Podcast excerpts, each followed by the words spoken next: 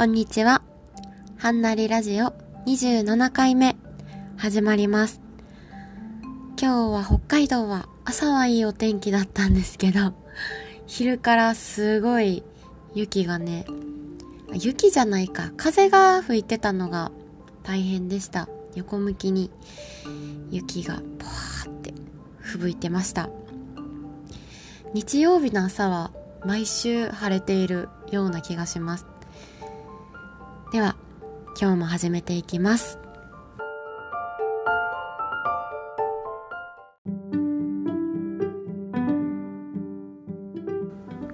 今日は2月の7日日曜日です。あっという間に1週間でしたが、皆さんはどんな1週間だったでしょうか？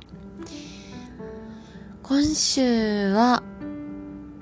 11日が建国記念日でお休み、木曜日がお休みなので、3日頑張ればまた、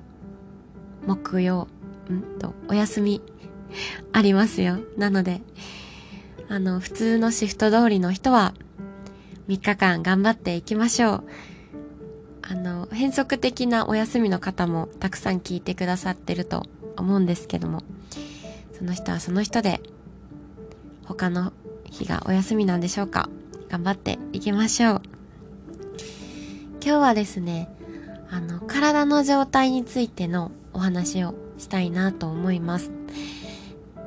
えっ、と、なんでこのお話をしようと思ったかというと、前回のポッドキャストでもお話ししたように、私は、おとといから自分が所属しているコミュニティの合宿が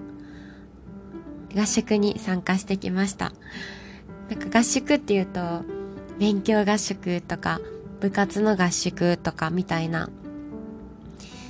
なんかすごい、頑張る、みんなで頑張るような、そんなイメージあるかもしれないですけど、今回の合宿は、本当に日本全国に、ね、メンバーがいるんですけど、その人たちの一部が集まって、一緒にご飯を食べたり、一緒にお話をしたり、一緒に何か一つのことをしたりしようっていう、まあただただ遊ぼうっていう旅行 みたいな合宿です。まあでもこの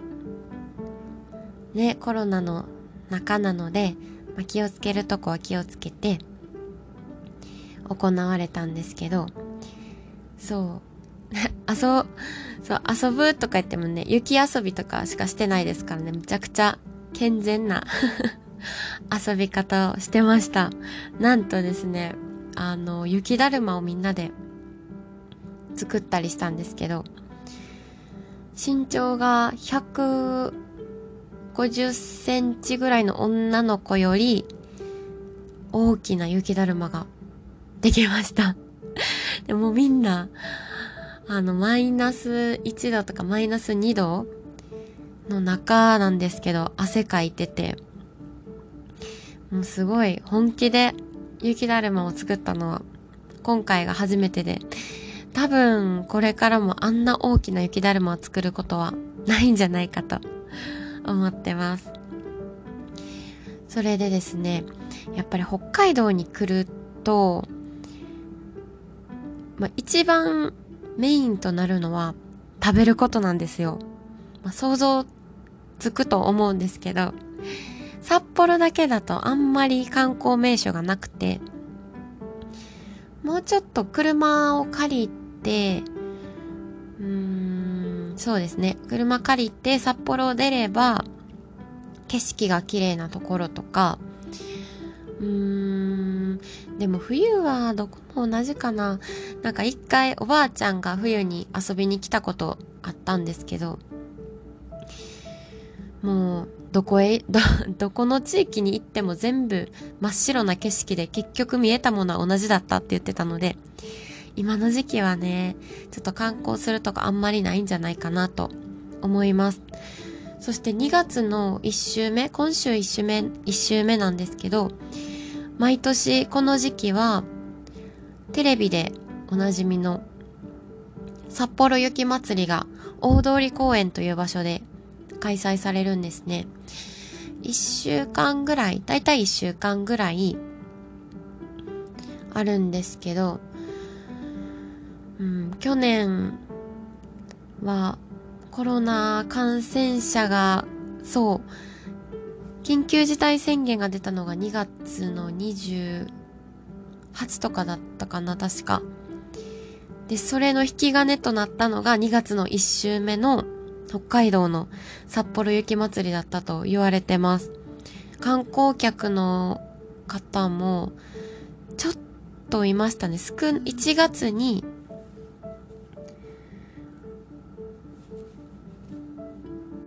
1月に中国の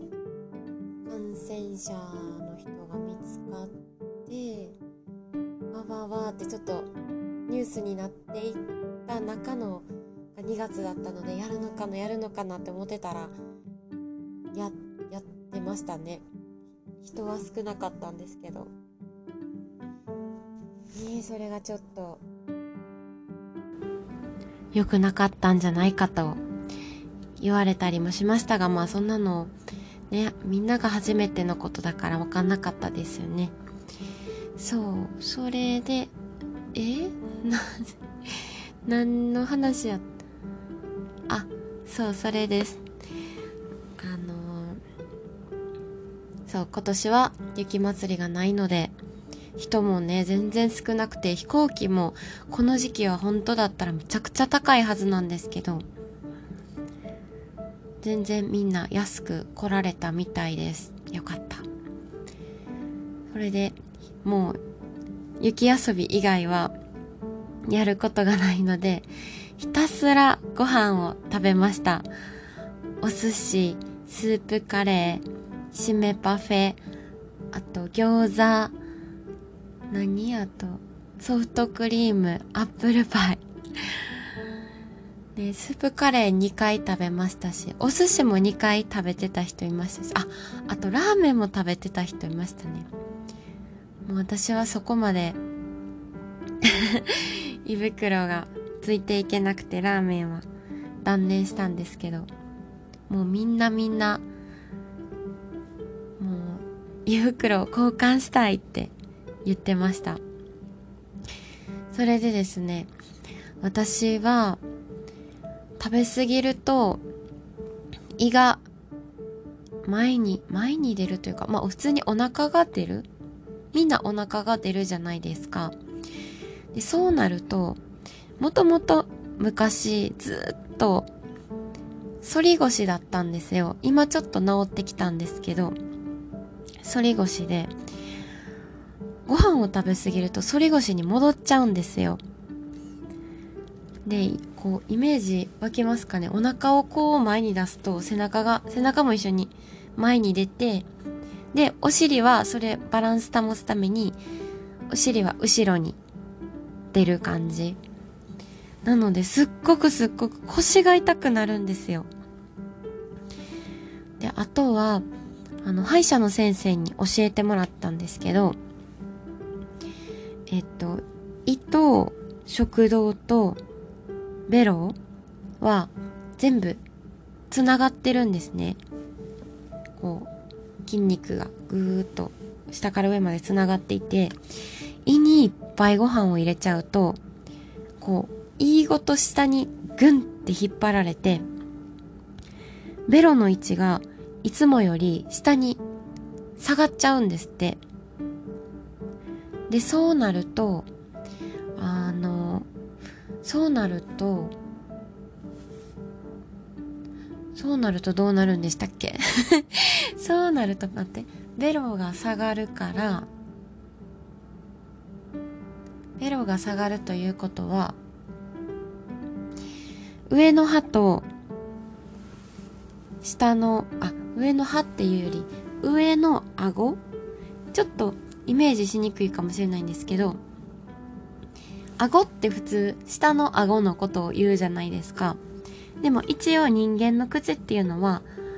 上にも骨があって下にも骨があってその両方を顎って言うんですね。なのでこのベロで口の上を触った時に硬いのがあると思うんですけどそれが上顎の骨です。で、上顎の骨と下顎の骨の間の空間のことを、うん、交互口径って言うんですけど、交互っていうのは噛む？噛むこと、交互。で、口径っていうのは高さって言うんですけど、この上顎のと下顎の空間である交互口径は、うんと、ベロが下がると交互口径が低くなる。つまり、口の中の空間が狭くなるんですね。で、そうなると、そうなると、交互口径が狭くなると、この首の位置首に骨があるじゃないですか。こうやってこの首の後ろにコリコリって骨触れると思うんですけど、それの位置が、えー、っと、交互口径が低くなると、はちょっと勉強不足で大変申し訳ないんですけど、その位置がどう変化するのかを今ちょっと忘れちゃって言えないんですけど、とりあえず変化するんですよ。そうなると、頭に、こう心臓から頭に血管が行って、行って、こう心臓のポンプで血液を送り出してるんですけど、その首の骨、骨が頭に行く血管を圧迫しちゃって、それで頭が痛くなったり、あとは単純に血がいかないってことは酸素がいかないのと同じなので、うーん、やる気がなくなったり、集中できなくなったり、うん、頭に酸素を送ることは大切ですからね。なので、全然こう、食べ過ぎることと頭って全然関係ないように見えて、実は、つながっているので、うん、よくないよよくないって言っちゃったらあれですけどまあそういう現象が起こるんですよ。そうなので食べ過ぎるのは良くないよく また良くないって言っちゃった。良くないことはない。だけど体に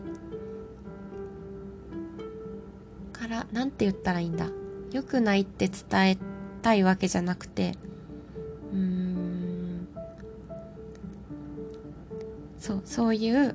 変化が起こるんですよね。であとは私なんこれはなんでかよくわからなくて勝手に自分で理由をつけてるんですけど1日ぐらいじゃならないんですけど3日間とか連続で食べてたら左膝がめちゃくちゃ痛くなるんですよ。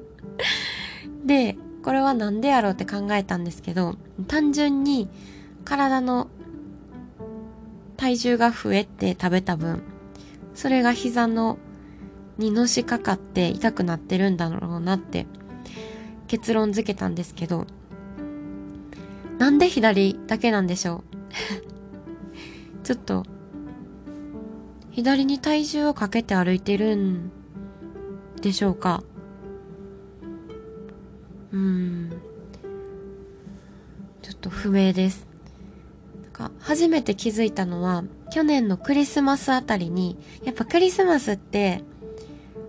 食べる機会多いじゃないですか。ケーキ食べたりチキン食べたり。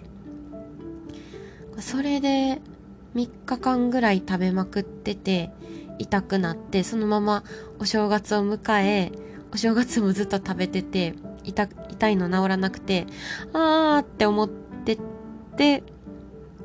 でも、学校が始まってから普段の食生活に戻したらいつの間にか膝は治ってたんですけど昨日膝痛現象がまた発症してしまって ああこれは食べ過ぎの警告なのねと思いましたでもそれをお友達に言ったらああ、体がちゃんと反応してすごいねって褒めてもらったんですよ。であそっか痛い痛いから嫌やなって私は思ってたんですけどそういう考え方をすれば普段と違う時になったら反応できる体を作れてるんだよってこう自分ね自分がそんな自分がちょっと嬉しくなりました。でも膝痛いので 明日からしばらくはい食生活を元通りに戻していきたいと思います。そう。でさっきのあの歯医者さんの話に戻るんですけどその歯医者さんが言うにはこう食べ頭に血を流すためにはその食べ過ぎないことともう一つ寝る前に食べないこともすごく重要らしいです。うん。なんでかというとまあなんとなく わかりますよね。寝てる間はこの体の中の細胞も一緒に休みたいじゃないですか。でもね消化するまで休めないので自分は寝てるつもりでも体の中の細胞たちはせっせと働かなきゃいけないんでその分頭に血もいかなさそうですね。最近あの YouTube 大学の中田敦彦さんの YouTube 大学で紹介されてた本が、なんていうタイトルでしたっけ？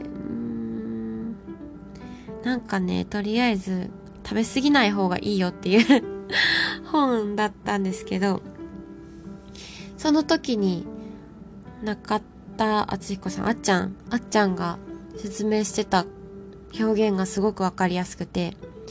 私たちはこう工場の中に段ボールをせっせせっせと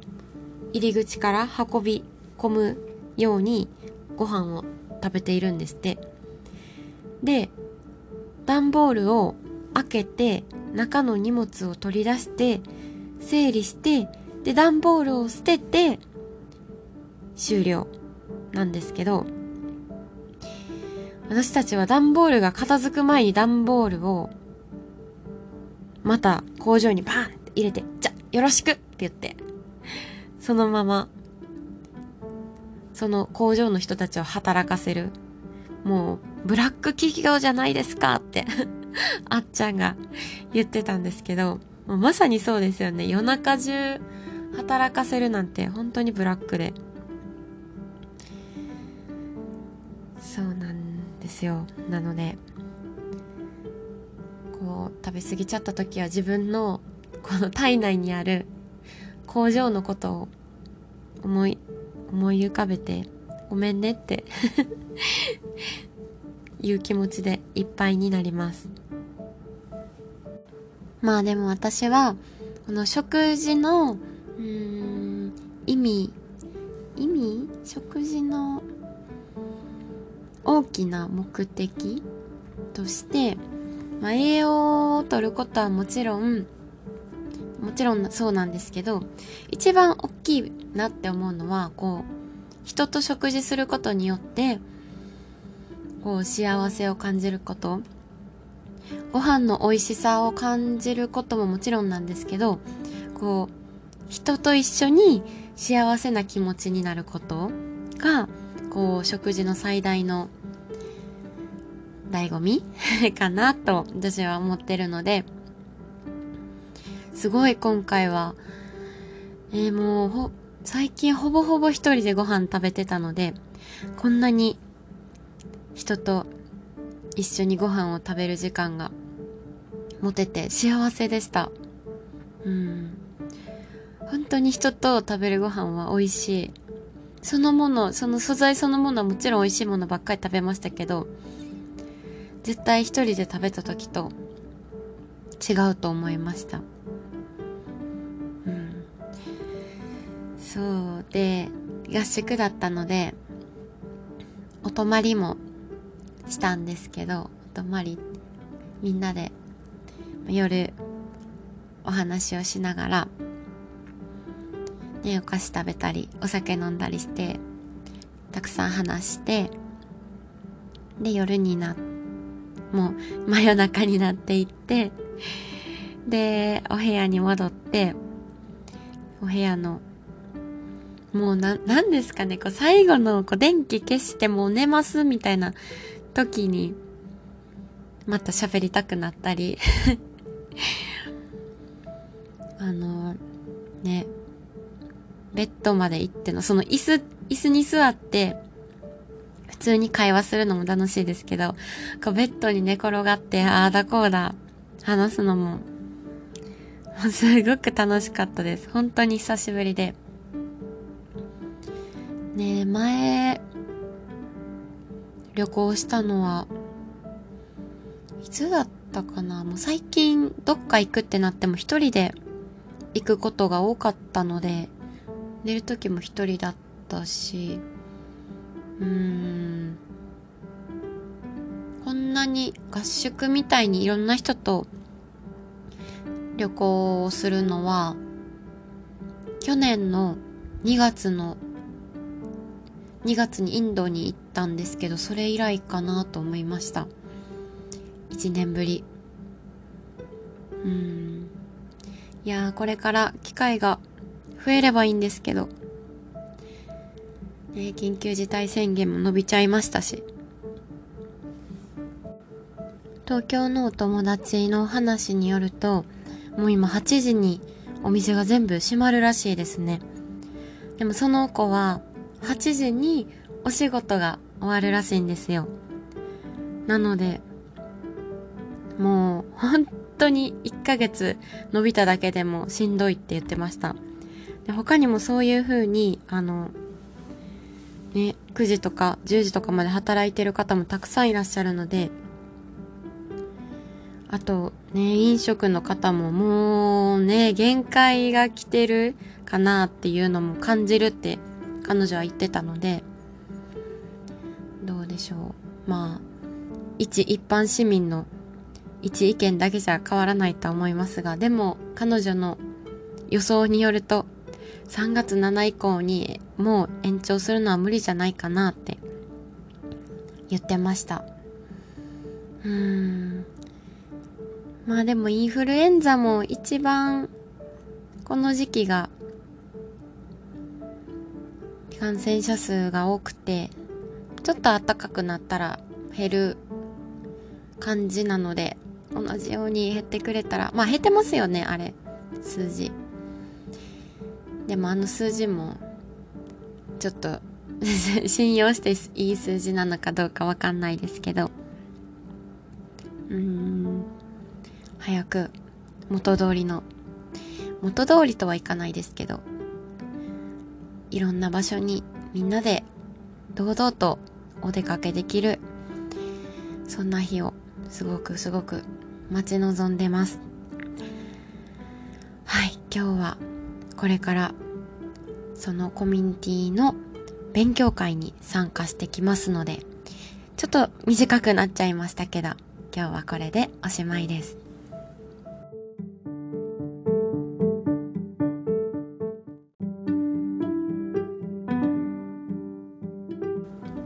エンディングです。